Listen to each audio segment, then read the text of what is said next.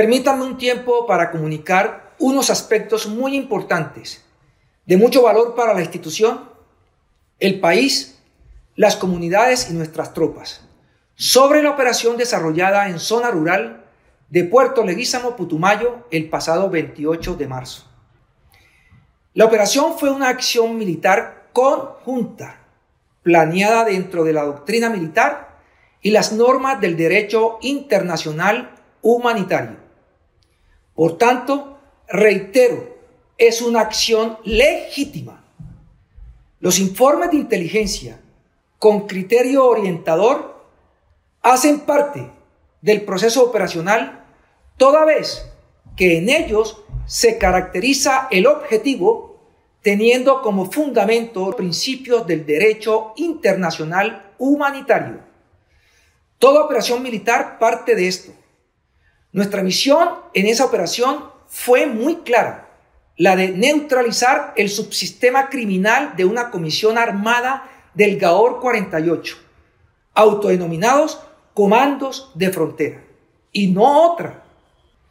También es muy importante el análisis del contexto del actuar de la amenaza en esa región del país.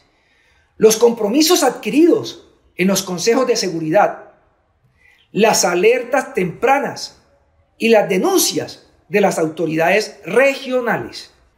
Los soldados que participaron, por su misma vocación, tienen clara una premisa fundamental y es el servicio a la patria la protección a las comunidades y el cumplimiento del deber.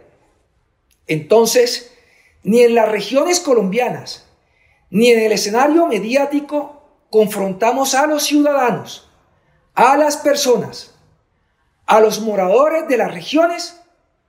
No lo hacemos. A ellos nos debemos como institución.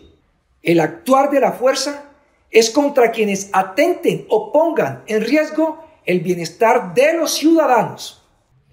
La institución ha sido, es y será respetuosa de las autoridades legalmente constituidas y del desarrollo de sus investigaciones, motivo por el cual no pueden quedar dudas de que continuaremos apoyándolas, porque son ellas las únicas que cumplen esta función judicial e investigativa. Los elementos probatorios y evidencia física fueron recaudados a través de la policía judicial, quienes realizaron los actos urgentes en el lugar de los hechos, siguiendo estrictamente los protocolos establecidos. Los muertos en desarrollo de la operación militar, según información de inteligencia y lo reportado por las unidades que participaron en la operación harían parte de la estructura criminal del GAOR 48. Otros habrían participado directamente de las hostilidades.